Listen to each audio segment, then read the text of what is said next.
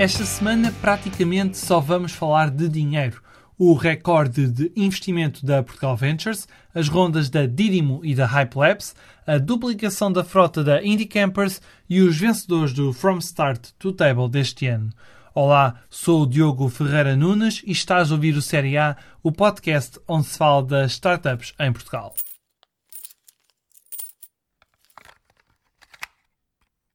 Nunca a Portugal Ventures tinha investido tanto dinheiro.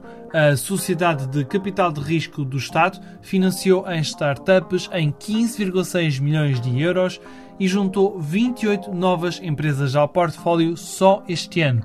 O turismo ficou com a maior parte do dinheiro, perto de 5,5 milhões de euros.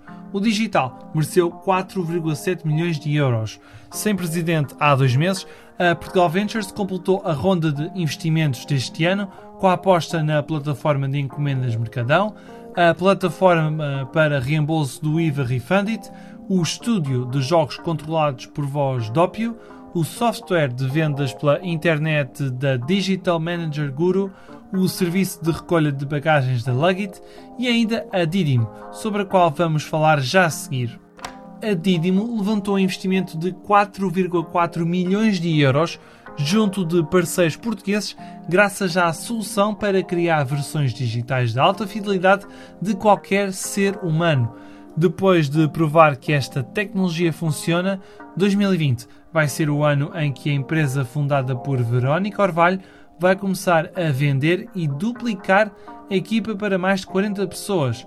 No final do próximo ano, a Didim também vai apostar no mercado da saúde. Portugal Ventures, Farfetch, Bean Venture Capital, BTI e a LC Ventures foram as entidades portuguesas que participaram nesta operação.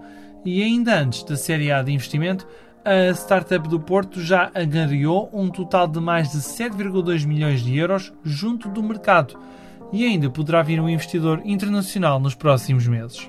Quem também foi ao mercado foi a Hype Labs, é que levantou 3 milhões de dólares, qualquer coisa como 2,7 milhões de euros, numa ronda de investimento SID graças ao sistema SDK, que permite que qualquer dispositivo possa comunicar mesmo sem ter rede de internet.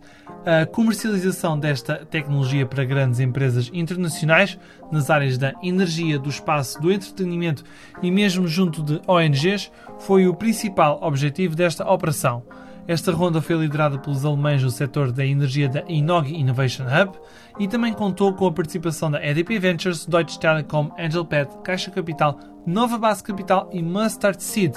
Fundada em 2016, a Hype Labs já é utilizada por mais de 2.500 programadores, tendo crescido em 33% o número de utilizadores no último trimestre a Indie Campers vai entrar em 15 novas cidades e duplicar o número de veículos no próximo ano. Entre as novas cidades, destaque para as estreias em países como a Áustria e a Suécia, que vão juntar-se a mais 12 países onde já se encontra a startup portuguesa de aluguer de autocaravanas e que é a maior plataforma deste género na Europa.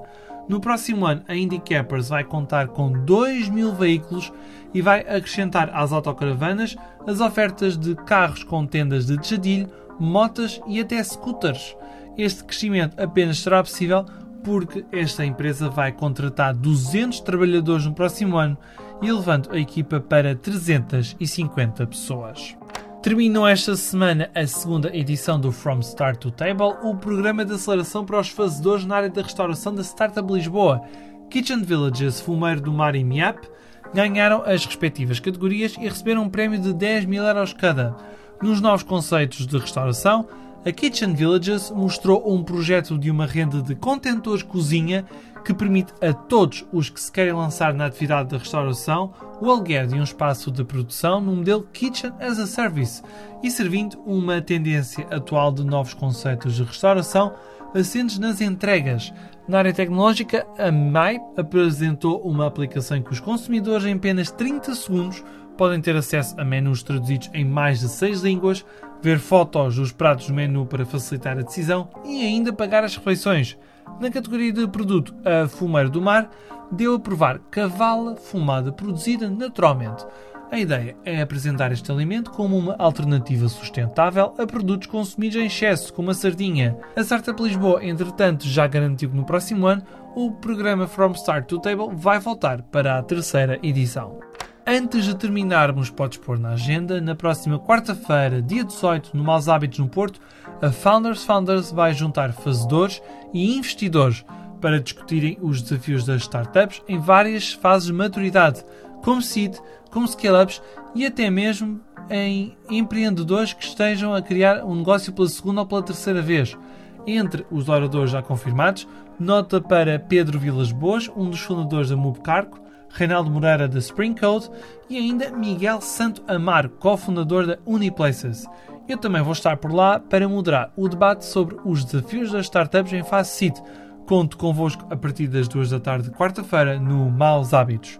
O seriado desta semana fica por aqui, mas podes subscrever este podcast no Spotify, Apple Podcasts e outras plataformas. Até para a semana e obrigado pelo teu tempo.